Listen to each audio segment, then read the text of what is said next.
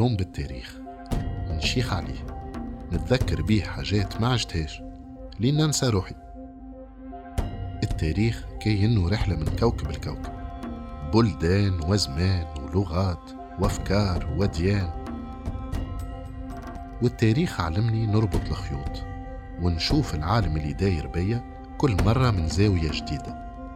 علمني نفهم ونفهم ونتفهم.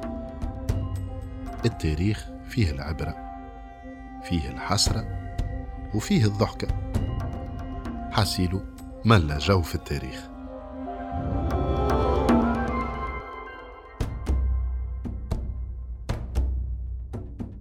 إفريقية في العصر الانتقالي هو بودكاست حبيت نفرق فيه الرمانة متاع تاريخ بلادنا من آخر العصر القديم لانتيكيتي لبداية العصر الوسيط لمويناج.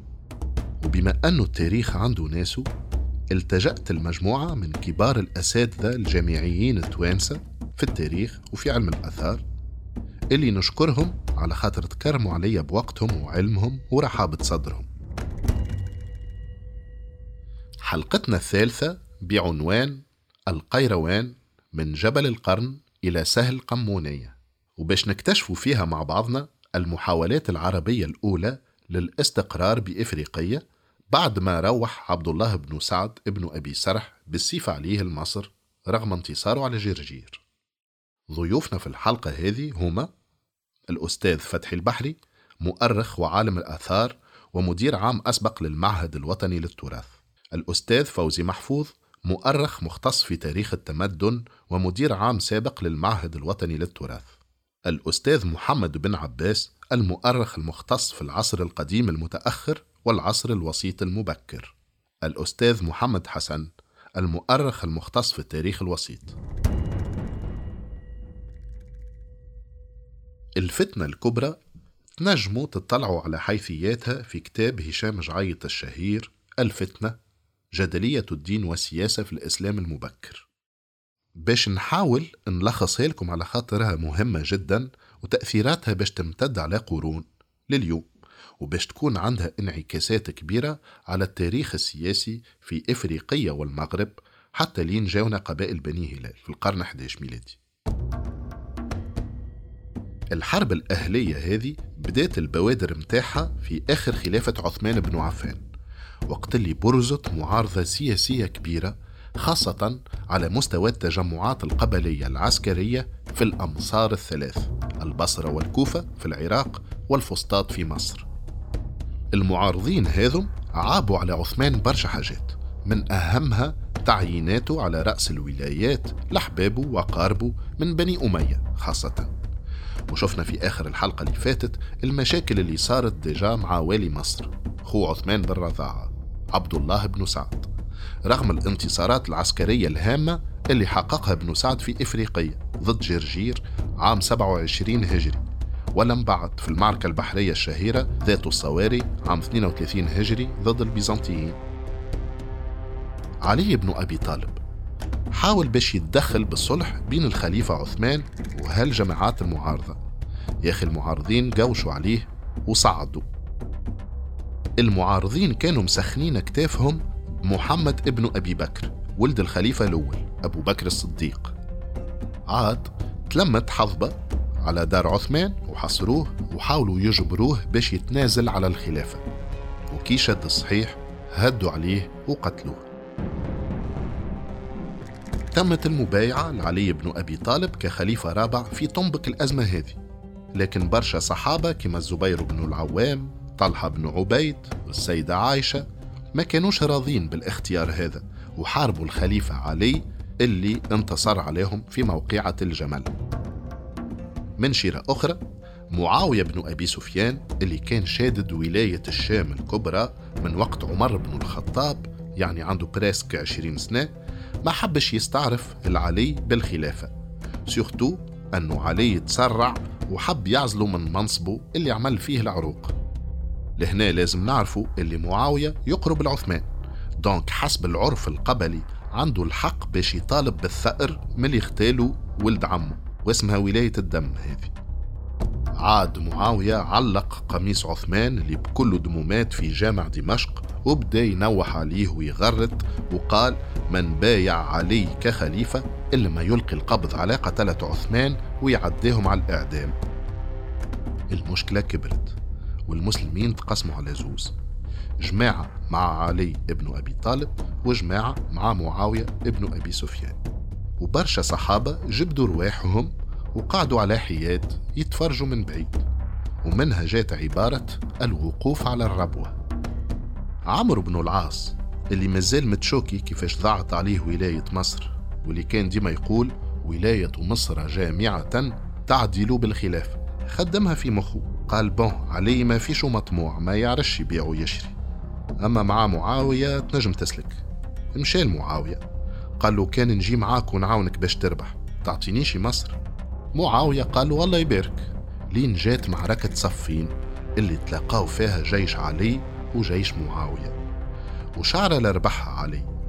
كان مش من التدخل الرشيق متاع عمرو بن العاص اللي اقترح فكرة التحكيم بالفار بين الفريقين. فما جماعة من جيش علي أغلبهم من هاك اللي كانوا في المعارضة ضد عثمان وعندهم مسؤولية في اغتياله ما عجبتهمش حكاية التحكيم وقالوا جملتهم الشهيرة لا حكم إلا لله وانشقوا على علي وكفروه وكفروا معاوية. الحزب هذا هو اللي ولا اسمه حزب الخوارج واللي بقاو معاه علي هما اللي باش يتسماو الشيعة. المهم الحرب تأجلت بعد فشل التحكيم. والخوارج عملوا خطة باش يبعثوا ثلاثة انتحاريين ويقتلوا فرد نهار معاوية وعمرو بن العاص وعلي بن أبي طالب. يا أخي ما خطفت من محاولات الاغتيال الثلاثة هذم كان واحدة. جات في راس علي بن أبي طالب اللي تقتل عام 661 ميلادي الموافق لعام 40 هجري. الحسن بن علي حفيد الرسول اللي بايعوه الشيعة كخليفة. ما حبش يستأنف الحرب ضد معاوية حقنا لدماء المسلمين. وبعد مفاوضات داموا ستة أشهر قبل باش يتنازل على الخلافة المعاوية على شرط أنه يشد هو الحكم بعده كيموت وهذاك علاش؟ عام 41 هجري تسمى عام الجماعة على خاطر الجماعة تفهموا بين بعضهم باستثناء الخوارج بيان سور اللي قعدوا لبرا من الطرح. وهكاك ولا معاوية بن أبي سفيان الأموي أمير المؤمنين الجديد. الدولة العربية الإسلامية في المشرق بدأت تدخل في مشكلة. مقتل عثمان مقتل علي صعود الدولة الأموية وحتى الفترة الأموية الأولى كانت فترة مضطربة. لما صار الأمر في يد معاوية استكثر مصر طعمة لعمر ما عاش. ورأى عمرو أن الأمر كله قد صلح به وبتدبيره وظن أن معاوية سيزيده الشام فلم يفعل. فتنكر له عمرو فاختلفا وتغالظا فأصلح بينهما معاوية بن حديج وكتب بينهما كتابا بأن لعمر ولاية مصر سبع سنين. وصار عمرو إلى مصر سنة تسع وثلاثين فمكث نحو ثلاث سنين ومات. دونك حسب ما يذكر الإمام الذهبي معاوية حب يدور في الحياسة وما يعطيش ولاية مصر لعمرو بن العاص كما وعدوا لين توسط بيناتهم معاوية بن حديج بيشكون معاوية بن حديج معاوية بن حديج هذا من أشراف قبيلة كندة اللي هي قبيلة يمنية عندها تاريخ ملكي قبل الإسلام ومنها الملك الشاعر المعروف امرؤ القيس. معاوية بن حديج كان من القادة العسكريين اللي شاركوا في فتح مصر. دايوغ هو اللي بعثوا عمرو بن العاص وقتها باش يبشر الخليفة عمر بن الخطاب بالانتصار العربي على الروم في مصر. أما في بداية الفتنة كان ابن حديج يقود في المجموعة الموالية لعثمان في الفسطاط اللي يسميوهم العثمانية. في بداية الدولة الأموية كان الهاجس متاع خاصة معاوية بن أبي سفيان يتجه نحو الشرق نحو القسطنطينية نحو خاصة الجزر. القريبة من بلاد الشام كما قبرص إلى آخره. كما يقول الأستاذ فوزي محفوظ الخليفة معاوية ما كانش لاهي بالجبهة الغربية في أول حكمه. ما كانش يلوج عليه. يا أخي جات هي تلوج عليه. كيفاه؟ هاو باش يجاوبنا النويري. وسبب ذلك أن هرقل صاحب القسطنطينية كان يؤدى إليه من كل ملك من ملوك البر والبحر إتاوة معلومة في كل سنة. فلما بلغه ما صالح عليه أهل إفريقية عبد الله بن سعد بن أبي سرح بعث بطريقا إلى إفريقية يقال له أوليمة وأمره أن يأخذ من أهلها ثلاثمائة قنطار ذهبا كما أخذ منهم ابن أبي سرح. فنزل البطريق قرطاجنة وأخبرهم بأمر الملك فأبوا عليه ونابذوه وقالوا الذي كان بأيدينا من الأموال فدينا به أنفسنا والملك فهو سيدنا يأخذ منا كما كنا نعطيه في كل سنة. وكان القائم بأمر إفريقية بعد جرجير رجل يقال له جناحة فطرد أوليمة البطريق. ثم اجتمع أهل إفريقية وولوا على أنفسهم رجلا يقال له أطريون وقيل فيه الأطيلون. فصار جناحة إلى الشام إلى معاوية بن أبي سفيان فذكر له حال أفريقية وسأله أن يبعث معه جيشا من العرب. فوجه معه معاوية بن حديج في جيش كثيف. فلما انتهى إلى الإسكندرية هلك جناحة. الإمبراطور البيزنطي وقتها هو Constant deux قسطنطين الثاني حفيد إيراكليوس. أما العرب قعدوا يعيطوا للأباطرة متاع سلالة الهرقليين هذم الكل هرقل على بعض.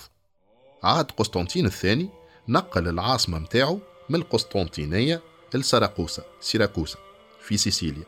باش يحاول يمنع ممتلكاته الغربية في إيطاليا من الخطر اللومباردي وممتلكاته في شمال إفريقيا من الخطر العربي.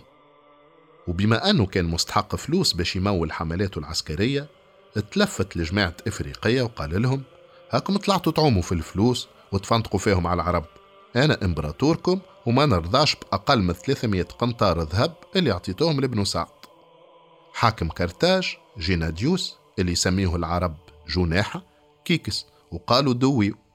surtout أنه كان معمل على مساندة الكنيسة اللي كانت كالعادة مش متفاهمة مع الإمبراطور.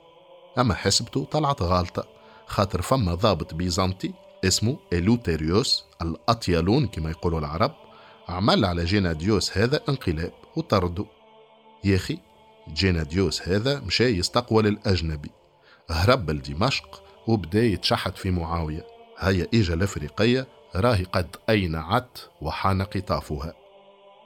الخليفة معاوية عجبته الحكاية. وبعث معاه معاوية بن حديج في جيش كثيف. جيناديوس توفى في الثنية في الإسكندرية أما ابن حديج كمل كمام وهد على إفريقيا. بعد 27 الفتوحات أصبحت موجهة إحنا تعرفوا اللي الفتوحات ثم غزوة مش مؤكدة في سنة 32 فترة عثمان في السنوات الأخيرة من حكم عثمان وفترة مضطربة. بدأت الفتوحات تتجه اتجاه السيطرة على منطقة السباسب الوسطى خمسة وأربعين معاوية بن أبي حديج يأتي إلى أفريقيا. تلك الفترة قرطاج لا تزال قائمة وهي الهدف. وأيضا الحضور البربري بالمغرب الأوسط نوميديا. كان حضور كبير جدا وكان مقلق بالنسبة للعرب. وبالتالي العرب كان عندهم رغبة في السيطرة على المنطقة الوسطى قلب أفريقيا في زاسان لأن الهدف كرتاج كما قلت لك.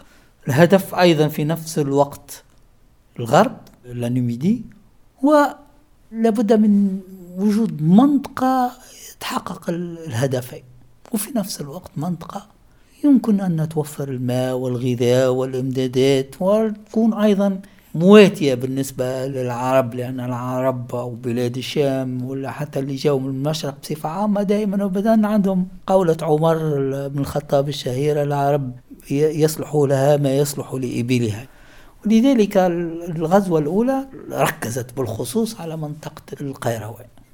منطقة القرن اللي سولينياك يحطها في منطقة الباطن الآن اللي هي تقريبا جبل الباطن عشر كيلومتر ولكن إحنا ما نعرفوش بالضبط فين.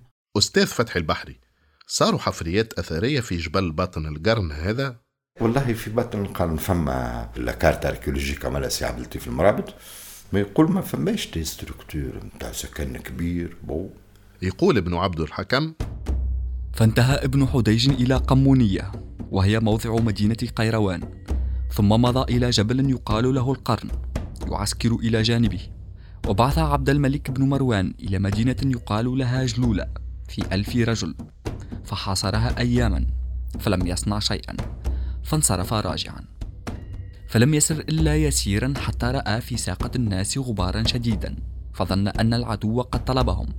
فكر جماعة من الناس لذلك وبقي من على مصافهم.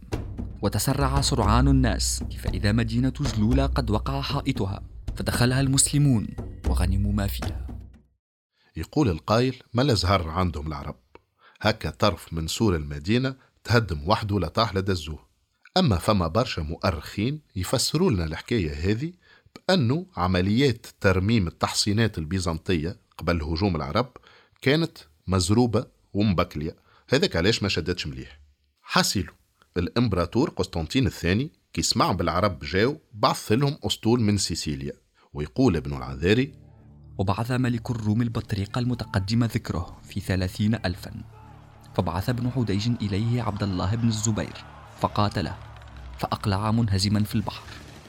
حسب معظم المصادر نلاحظوا اللي معاوية بن حديج كي انه قعد مبنك في المعسكر متاعه في القرن أما المعارك الكبار نراو اللي يقودوا فيهم يا إما عبد الملك بن مروان يا إما عبد الله بن الزبير واللي باش نراوهم زوز بعد عشرين سنة يتفارعوا على عرش الخلافة في المشرق في حرب طويلة باش يسميوها المؤرخين الفتنة الثانية. عبد الله بن الزبير اللي فور بوسيبل كيل سوا لا خاطر نعرفوه كان عنده دار في الفسطاط. سي الفامي اللي كان عندها وجود في الفسطاط. الجيش بوه ديجا شارك في الفتح. بيان سور الجيش بيان الثاني بتاع فتح بيان مصر سور والجيش شارك في فتح مصر بفلوس الزبير جاب فلوسه. معاوية بن حديش. راهو كان رأس العثمانية في الفسطاط. واش عمل هذايا معاوية بن حديش. إمام الحديج هو الذي قتل محمد بن أبي بكر. وكان كان من الشيعة. فليتل أوبليك فستات في أن غران فوي شيعيت دونك أون كونتوني أ بلخ العثماني سي توت لا ليتيراتور هذه أوستيل عثمان haïssant معاوية c'est tout donc faut minimiser aussi le rôle de معاوية تقول بعض المصادر اللي في وقت معاوية بن حديج صاروا بعض الغزوات. منهم واحدة بقيادته على سطفورة اللي هي بنزرت عام 46 هجري وواحدة على جربة عام 47 هجري بقيادة عامل طرابلس رويفع ابن ثابت الأنصاري ومنهم واحدة في الوطن القبلي اللي باش يسميوها العرب جزيرة شريك عام 48 هجري. ويقول ابن عبد الحكم في سنة 46 قال البلاذري أول من غزا صقلية معاوية بن حديش. بعث إليها عبد الله بن قيس ففتحها وأصاب فيها أصناما من الذهب والفضة مكللة بجوهر. فحملت إلى معاوية بن أبي سفيان. فبعث بها إلى الهند فأخذ ثمنها. فأنكر الناس عليه ذلك إنكارا كليا. وكان العامل على بلاد إفريقية من قبل معاوية بن أبي سفيان معاوية بن حديج الكندي. يبدو أن ثم محاولات لدخول منطقة الشمال ولكنها ما نجحتش واتجهت بالخصوص لمنطقة الشمال الغربي اللي توا إحنا نسميوها مجانا مرمجانا الكاف لوربوس إلى آخره. هذيك هي المناطق اللي كانت الرغبة في العرب لأن توا كرتاج وأن بقي حضور رسمي وبقي حضور مهيكل لأن فيها بقايا نجم تقول الإدارة البيزنطية القديمة القلق ولا خاصة من جهة الغرب لأن المقاومة الرسمية البيزنطية كان لها ضربة قاضية في حملة 27 الحضور الرسمي نجم نقولوا قوي نسبيا. قرطاج قاعد كيان. أول شيء هو من جهة البحر والبحر العرب ما كانوش يميلوا له بشكل كبير ولكن الخطر الكبير وأغلب المعارضة كانت من الناحية الغربية من الناحية ال- البربرية. القرن هذه ما دامتش مدة كبيرة ما دامتش مدة كبيرة خمس سنوات. في البريود هذيك تقول لنا بعض المصادر اللي عقبة بن نافع كان عامل على برقة شرق ليبيا. العامل هو كما إحنا نقولوا المعتمد منصب إداري وعسكري تحت الوالي. وتقول لنا نفس المصادر اللي عقبة قاد حملة عجيبة وغريبة في أعماق الصحراء الكبرى. أول حملات عقبة بن نافع اتجهت إلى بلاد كوار وبلاد كانم للتشاد معناها مشى للتشاد مغمداس ماكوماداس بعد سرت. un axe routier خط هام استراتيجي تجاري. في ربط التجارة البلاد السودان ولهذا تاريخنا مع بلاد السودان قديم وقوي وهذا طبعا المناطق الحزام هذا تعرف الفترة من الفترات ما كانش موجود. الصحراء تصلي إلى الجير كانت عامرة وكانت فيه البقر الوحشي وفيه كذا والرسوم الجدارية تبين ذلك. عشر ألاف عام أو قبل والحضارة القفصية وغيرها. إذا الاتجاه الأول من عام 42 اتجه إلى كان يقول القائل علاش؟ هنالك مسألة الذهب. داير قالتها الكهنة أنما العرب يطلبون الذهب والفضة ونحن نهتم فيما معنى المزارع والمراعي وشيء من هذا القبيل. فاتجهوا إلى بلاد السودان وخاصة الرقيق. الرقيق في تلك لأن المنطقة ذيك فيها رقيق أكثر من الذهب في اتجاه الغرب. أي أستاذ محمد حسن أنت يظهر لك عادي تصرف قائد مسلم هكاكا يشق الخلاف الصحراء حتى يكشل تشاد والملك اللي يعرضوا هازز درابه أبيض يززروا ويبراكيه وديما لقدام؟ أو هذا قص له خشمه؟ أو هذا قص له وذنه؟ أو هذا جراه حفيان لين دمدم له سقيه؟ تاريخ مثل جبل الثلج. نسبة الحقيقة التي تظهر ربما لا تمثل إلا جزء ضئيل والحقيقة يجب أن نبحث عنها. فبهذه البساطة والسذاجة في فين يمشي يعمل عملة معناه وينتقم. لا أعتقد أعتقد أن الذي كتب هذا يكون معناها موقف ضد الأمويين. معناها المصادر اللي أنا أغلبها عباسية لا تنسى أن هذه الكتب كتبت في الفترة العباسية وهذه الروايات قد تكون روايات يعني منحازة. الأستاذ محمد بن عباس عنده رأي آخر فيما يتعلق بالحملة الصحراوية متاع عقبة. هذيك كلها أنا أعتقد مختلقة. أنا معناتها لما تعرض ذلك لأنه أعتقد أنه عقبة لم يصل إلى الكوار ولم يصل إلى أعتقد أنه قضى فترة كبيرة في الصحراء الليبية ولكن لم يتعمق كثيرا. لماذا؟ لأن المصادر تصر أن الواتا لم تكن في حاجة إلى جابي ضرائب. كانت ترسل ضرائب لأن كانت خلوني tranquille ونبعثكم لكن ربما وقت اللي سيتوقف المسلمين وسينسحبون ربما في فترة بعد الفتنة الكبرى مع حسين تتراجع لواتة عن هذه الاتفاقية. بأنه لم يعد هناك نفوذ المسلمين وتغيرت الاسلام سيتراجعون. donc حكم مصر بيده يعطيك الصحة ولد معناتها Voilà. Donc هذاك علاش وقت اللي مش سيعود عقبة من جديد؟ سيجد قبيلة ربما تخلت في نوع ما عن الاتفاقية. وسيقوم بحملة تأديبية هذا من ولكن لم يطع إلى المسطح عن وصوله إلى غدامس ولا, ولا الكوار. يقول ابن عذاري وفي سنة 47 عزل معاوية بن أبي سفيان عبد الله بن عمرو بن العاص عن مصر وولاها معاوية بن حديج الكندي. وفي سنة 48 كان العامل على مصر وأفريقية لمعاوية بن أبي سفيان معاوية بن حديج. وفي سنة 49 غزا عقبة بن نافع الفهري الروم في البحر. وفي سنة 50 من الهجرة عزل معاوية بن أبي سفيان معاوية بن حديج عن أفريقية وأقره على ولاية مصر ووجه إلى أفريقية عقبة بن نافع الفهري. التعيينات هذم يعطيونا فكرة على العبقرية السياسية متاع معاوية اللي كان يلعب بالتوازنات القبلية لعب. ما هو بعد لمات عمرو بن العاص عمر حط على ولاية مصر ولده عبد الله بن عمرو بن العاص. ومن بعد كي نحى عبد الله بن عمرو بن العاص اللي هو قرشي قيسي جاب في بلاصتو معاوية بن حديش اللي هو من أصل يمني وحطوا والي على مصر وإفريقية. القيسية واليمنية عرب الشمال وعرب الجنوب هما les deux composantes متاع القبائل العربية اللي ديما مش متفاهمين وباش تلحم بيناتهم بعد وفاة معاوية. donc شعمل الخليفة معاوية نحى إفريقية لابن حديج وخلاله مصر فيها البركة وعين عقبة بن نافع الفهري القيسي على إفريقية. ولهنا لازمنا نذكروا المستمعات والمستمعين أنه عقبة راهو من عائلة عمرو بن العاص. هذاك علاش كان ديما يتمتع بمناصب قيادية على الجبهة الغربية متاع مصر رغم صغر سنه نسبيا. المصادر مش متفقة على طبيعة القرابة. فما اللي يقول عمرو بن العاص عم عقبة وفما اللي يقولوا خاله وفما اللي يقولوا ولد خالته لازم نعرفوا اللي الخليفة وقتها قاعد يكمبن في حكاية فيها برشا ريسك وهذاك علاش قعد يبلاسي في البيادق متاعو شرقا وغربا بطريقة مدروسة للغاية. في الغرب بعث عقبة بن نافع لآخر الدنيا وجاب اليمانية بحذاه في مصر.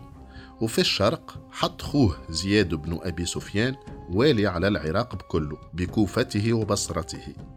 وعليش هذا الكل؟ ما هو الحسن بن علي حفيد الرسول اللي كان نورمالمون باش يشد الخلافة بعده؟ هز ربي متاعه. وفما اللي يقولوا أنه مات مسموم بإيعاز من الخليفة. هذاك علاش عام 51 هجري معاوية باش يرشح ولده يزيد للخلافة بعده وياخذ له البيعة. المهم نرجع لعام 50 هجري أي حوالي عام 670 ميلادي. عقبة بن نافع تسيب على طلق ذراعه في إفريقيا. يقول لنا ابن عبد الحكم صار متوجها إلى المغرب وجانب الطريق الأعظم وأخذ إلى أرض مزاتة فافتتح كل قصر بها. ثم بعث خيلا إلى غدامس فافتتحت غدامس. فلما انصرفت إليه خيله صار إلى قفصة فافتتحها. أنا أعتقد أنا ما وصلتش خدمة غدامس علاش؟ لأنه في المصادر كان هناك خلط بين غدامس وبين مدينة أخرى تسمت مغمدس اللي هي ماكوماديس وماكوماديس هي المدينة الساحليه على الشريط الساحلي. يعني في الشرق في منطقة سرت في الخليج سرت. ومغدامس ماكوماديس هو اسم بوني مقام حدش. المقام الحديث كما البونيين بنوا القرى. المدن الجديدة قرط حدشت قرطاج قرط حدشت بنوا des comptoirs يعني محطات. والمحطة الجديدة هي المقام الجديد مقام حديث مقام حدشت ماكوماديس. ذلك عندنا عديد الأماكن التي تسمى ماكوماديس. مدينة رومانية عرفت حضور روماني محطة محطة هامة على الطريق بين بنتابوليس المدن الخمس وبين طرابلس تسمى مرسى الزعفران تقريبا حاليا.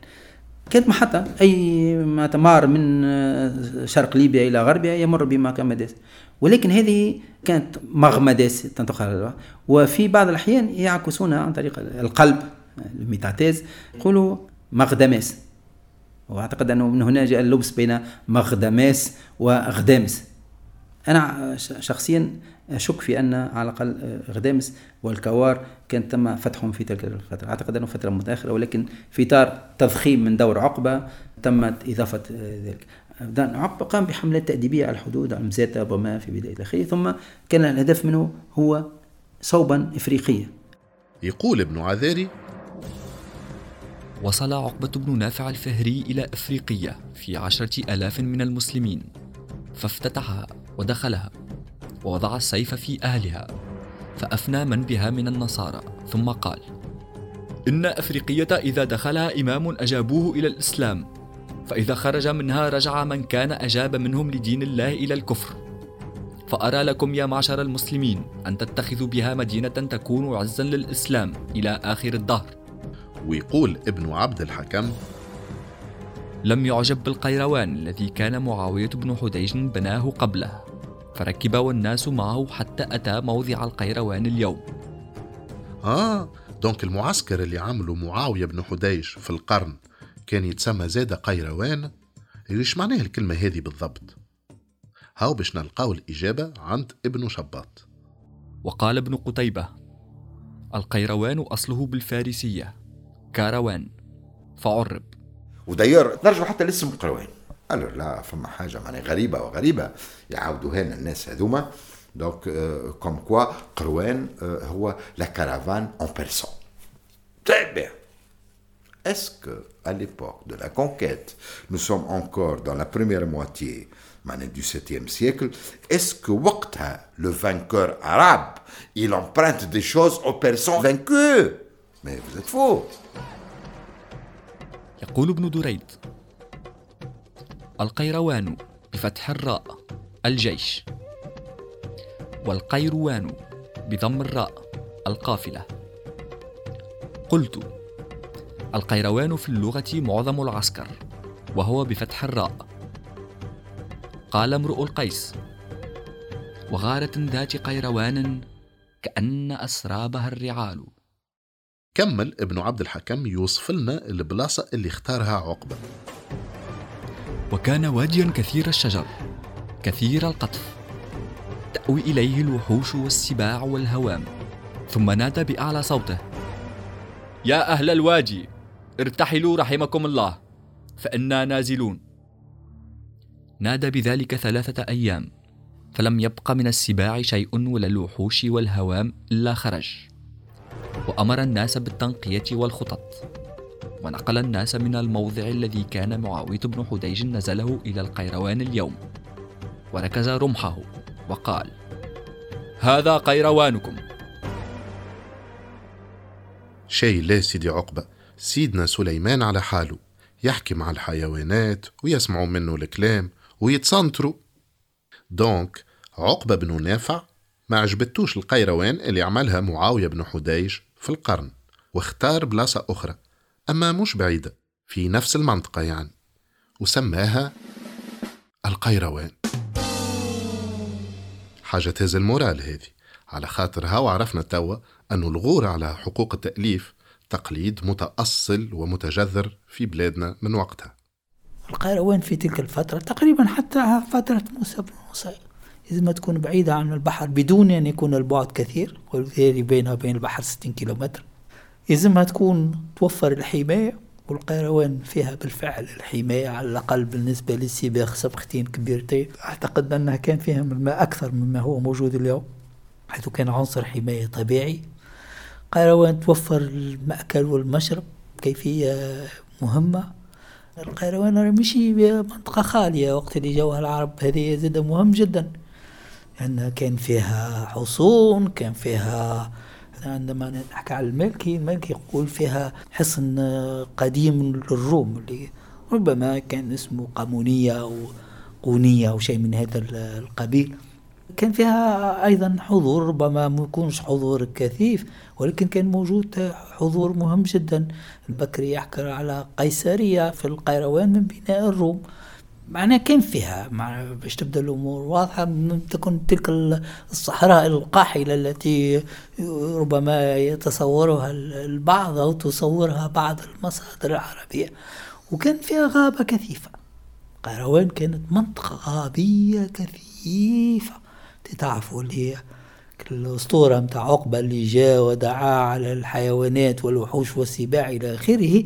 مثلا ماشي وحوش وسباع. تعيش خارج الغابات. ثم حاجة أخرى زاد نحب أقولها اللي راهو القيروان ما ناخذوهاش معزولة. القيروان ناخذوها دائما وابدا في إطارها. جبل الباطن مثلا جبال شريشيرة جبال فين ثم عين جلولة إلى آخره. كان كلها منطقة غابية منطقة ثرية إلى آخره. وقت اللي تقرأوا أنتم الأوصاف متاع جلولة تشوفوا اللي حقيقة كان أيضا منطقة تسمى سردينيا اللي هي منطقة غابية منطقة آه، فلاحية كبيرة جدا جدا جدا. قيروان شو اللي فيها؟ أولا c'est un nœud routier de l'Antiquité ولتو اثنين فيها تروا كور دو هاي نبهانة زرود ومرقلين ألو كاسكيل فو البوبل فيها أراضي خصبة. سي لوندروا approprié pour l'installation. Au contraire, il fallait être con pour choisir un autre endroit. ما كانتش une ville dans l'Antiquité كانت agglomération وكهو سيري فو زاد مورس ما تيحوش في ال tendance الاخرى وردوا هي كانت مدينه كبيره لا pas du tout كانت معناها un centre agricole معناها ضيعه امبراطوريه ثم ارتقت إلى مدينه مدينه صغيره وكهو petit village أستاذ فتحي البحري اسم مدينة القيروان القديم هو قمونية ولا اسم الإقليم بكله؟ على خاطر قريت أنه عالم الآثار الأستاذ أحمد مشارك اكتشف عام 1994 في دوار بيوض اللي تبعد أكثر من 80 كيلومتر على القروان ناقشة رومانية من القرن الثالث ميلادي مكتوب عليها كولوني جام اللي اقترح أنها تنجم تكون اختصار لكلمة مزرعة القمونيين. وهذا اللي خلى أستاذ التاريخ أحمد الباهي يقترح الفرضية اللي تقول أنه قمونية كان اسم المنطقة. هكا ولا؟ النقيشة متاع قام ساعة آه، وجدت في مكان معناه بعيد على القيروان. هي فيها قام. كما الناس أولوها على أنها قمونية باسكو elle a été développée romaine يكتبوا en abréviation اللي هو مش موجود. Alors on a développé ce texte معناها cette inscription par la littérature arabe قمونية علاش ما تكونش زاد جمودة aussi أنا امشي إلى انها ممكن تكون بلوتو جمودة كقمونية علاش أولا ساعة عندنا معناها على الأقل أربع مصادر اللي تقول أنه قمونية هي اسم القيروان عند وصول المسلمين راهو ما تنساش حاجة أخرى زاد لقيناها قبل اللي هي نقيشة جبل نقيشة جبل هي تو موجودة في حدائق السفارة الإنجليزية bien sûr. النقيشة هذه لم تكتشف وهي مستعملة في جدار لا. le début du 20 siècle يبدو اللي فما aménagement نتاع conduite نتاع ما بحث الجامع الكبير. لقاوها طايحة في البحث الجامع الكبير. donc une pierre réemployée معناها هذه ال théorie اللي جابوها من بعيد وكل ça marche pas والنقيشه هذه تذكر مزرعة جوبا خاطر جبل تيانا يعني مزرعة جوبا ومنطقة القيروان هي كانت خارج ال Fossa Regia. يعني ماهيش في ال domaine punique domaine dominé par Carthage بينما كانت un pays numide. والتسمية واضحة اللي هي كانت تتبع الملوك النوميديين وجوبا من الملوك النوميديين. وروما استحوذت على الأراضي après la de جوبا. donc ce qui est normal donc هي كانت مزرعة. ثم تطورت ومذكورة حتى في العهد المسيحي فما أسقفية باسم يوبلتانا موجودة ومذكورة في المصادر الكنائسية التسمية علاش à l'arrivée des musulmans المصادر العربية وخاصة الروايات الأفارقة تذكرها باسم قمونية هل قمونية كانت ترمز إلى منطقة une zone administrative qui s'appelle قمونية à l'époque musulmane. Je dis non. علاش باش نعرفوا اللي المنطقة هذيك كانت une préfecture une région administrative كما تقول لي نتاع الولاية يا اما باسم العامل يقولوا عامل قموني أو معناها يقولوا عمالة قانونية أو parfois on désigne la préfecture par le chef-lieu. أو par la désignation نتاع القائد العسكري أو par la nomination la mention نتاع قاضي خاطر القضاة كانوا le découpage juridique il suit le découpage administratif.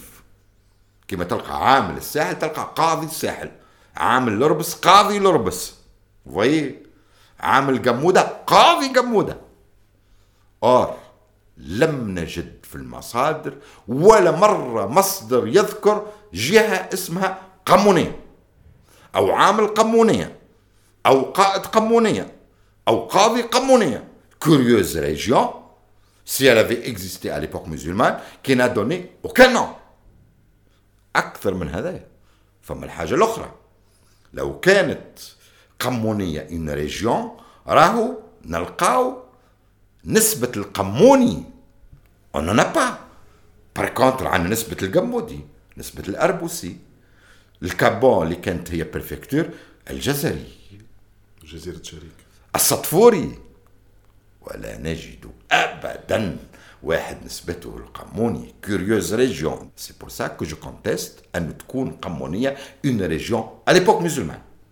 Pas du tout. قمونية elle désigne. Comme disent les sources c'est le nom de Kérouan à l'arrivée des Arabes.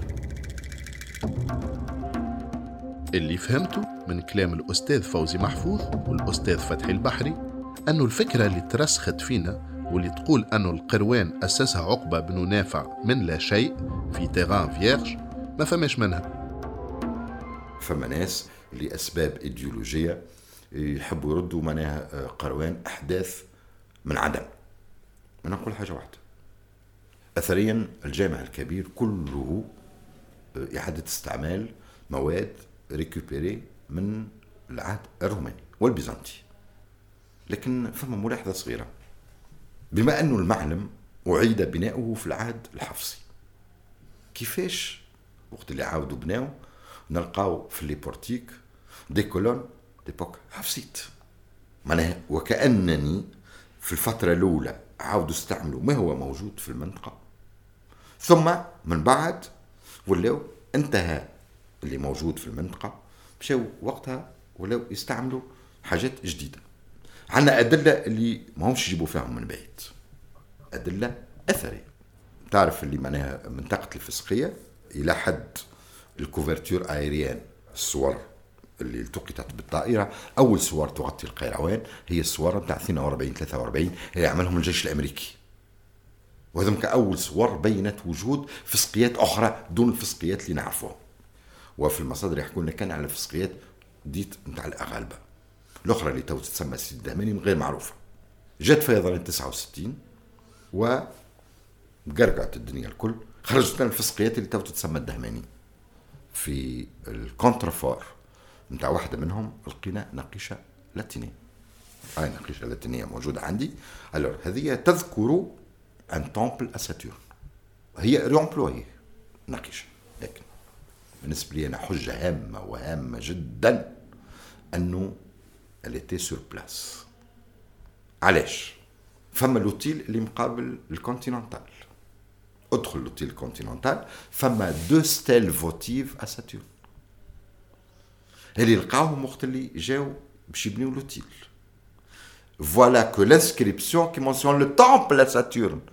Donc nous sommes dans les environs. Voilà une attestation. أنه الحجر هذايا ما جابوهش من بعيد اللي sur place وهي حجة هامة وهامة جدا اليوم تنحينا ال théorie اللي كانوا قالك جابوا من كرتاج ومن صبيت باش يبناو الجامع الكبير نعم انا عندنا la confirmation archéologique اللي هو sur place والدليل على ذلك انه les structures الاولى تاع l'époque de زيادة الله فيها réemploi comment expliquer كان جا ال mécanisme ديما يجيبوا خارج القيروان من المواقع الرومانية وكل راهو تواصل من بعد.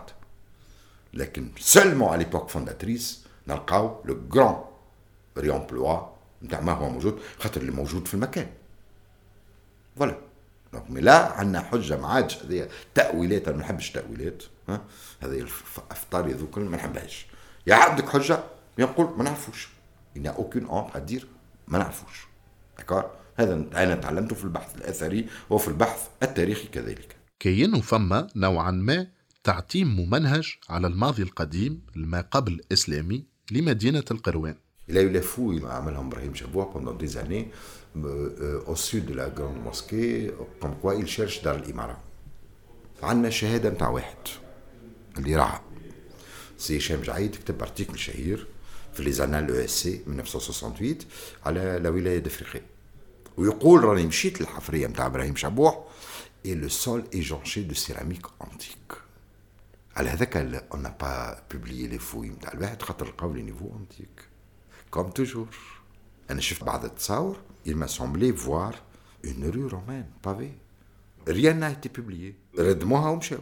bien sûr وما عاودتوش حفرتوا لا إحنا تويكا عندنا projet في l'angle بعيد على البلاصة اللي حفرها إبراهيم شبوع فما جنينة. تو كي تجي خارج على اليسار.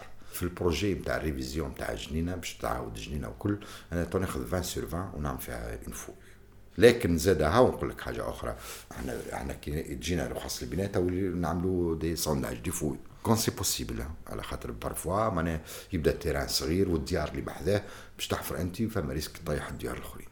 لكن فما هذه دار donc l'espace كبير عملنا فيها des fouilles في رخصة البناء 2014 donc لقينا céramique من ال troisième siècle حتى لل septième siècle antique avec des pièces de monnaie تو باش تخرج هذه نعطيك حاجة أخرى مش هذه la première fois اللي نلقاو راهو في قروان céramique antique attention alors فما في ال BSC 1920 article خرج وقت اللي بناو l'église نتاع قروان وين كانت البلديه donc عندك rapport في ال BSC لقاو des tombes لقاو des monnaies de Septime Sévère و des lampes donc il y avait une occupation dès l'antiquité romaine.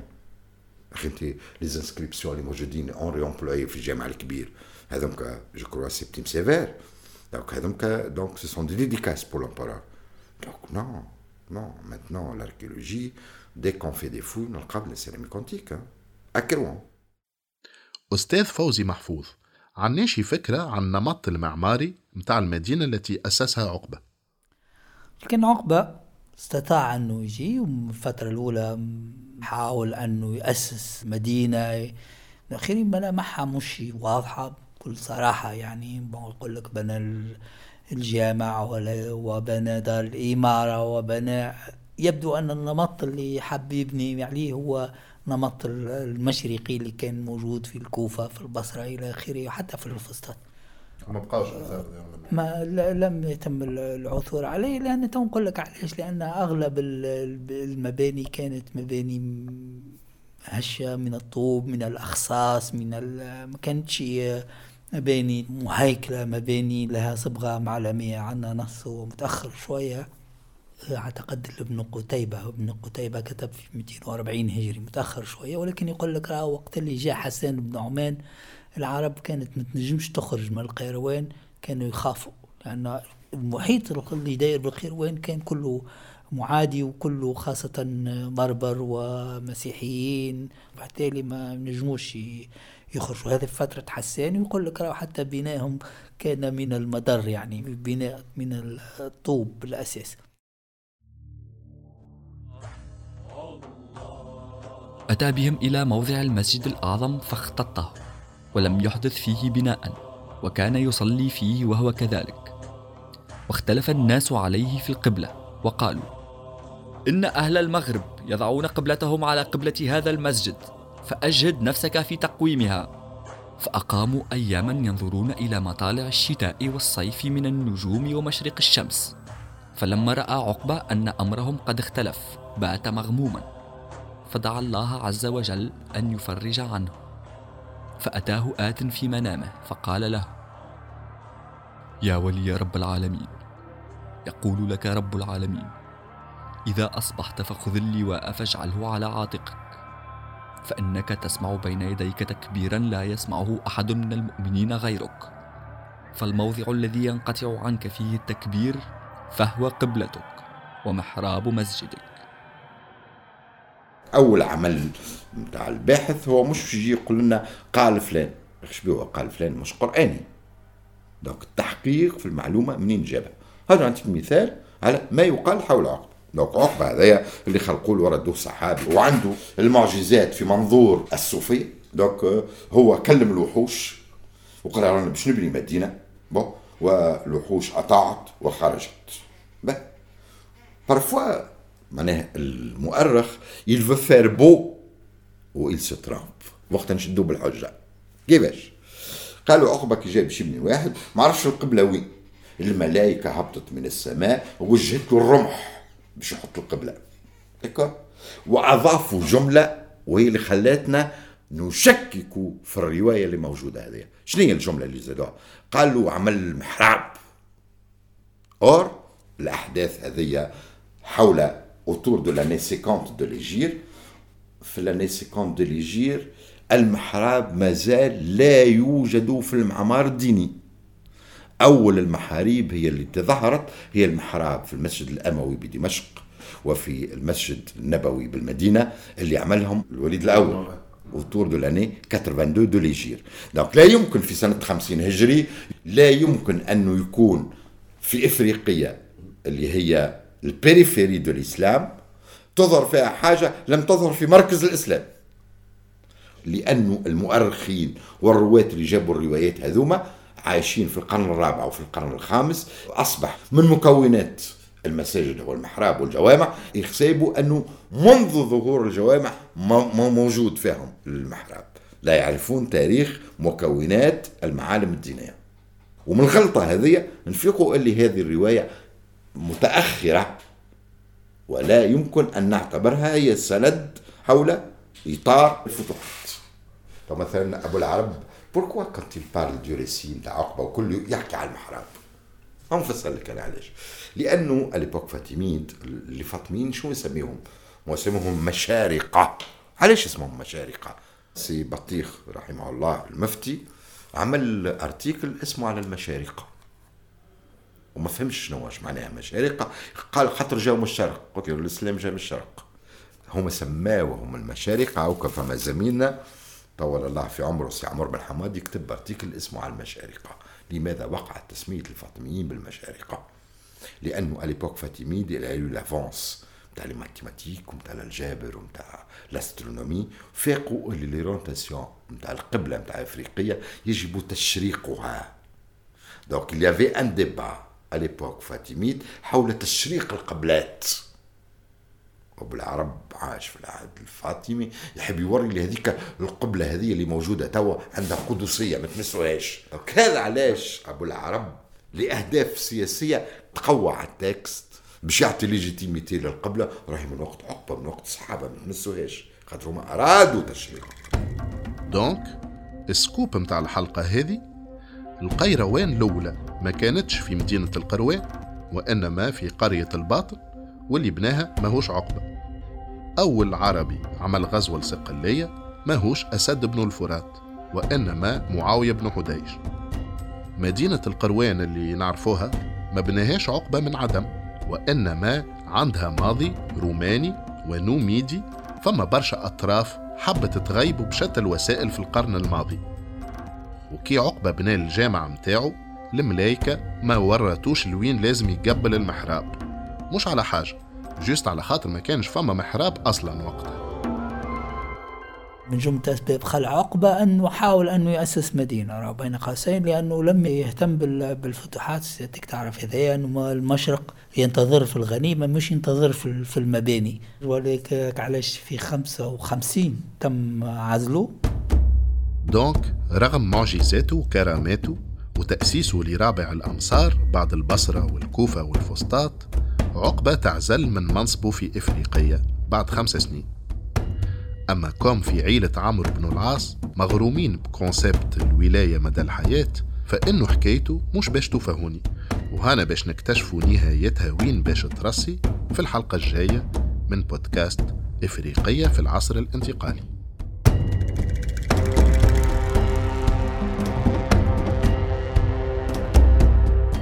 بودكاست إفريقية في العصر الانتقالي. إنتاج انكفاضة بودكاست. إخراج غسان عمام تصميم صوتي وموسيقى أسامة جيد. يتوجه مخرج البودكاست بجزيل الشكر للأستاذين الكريمين عدنان الغالي ونوري بوخشيم بالتعاون مع كامل فريق انكفاضة.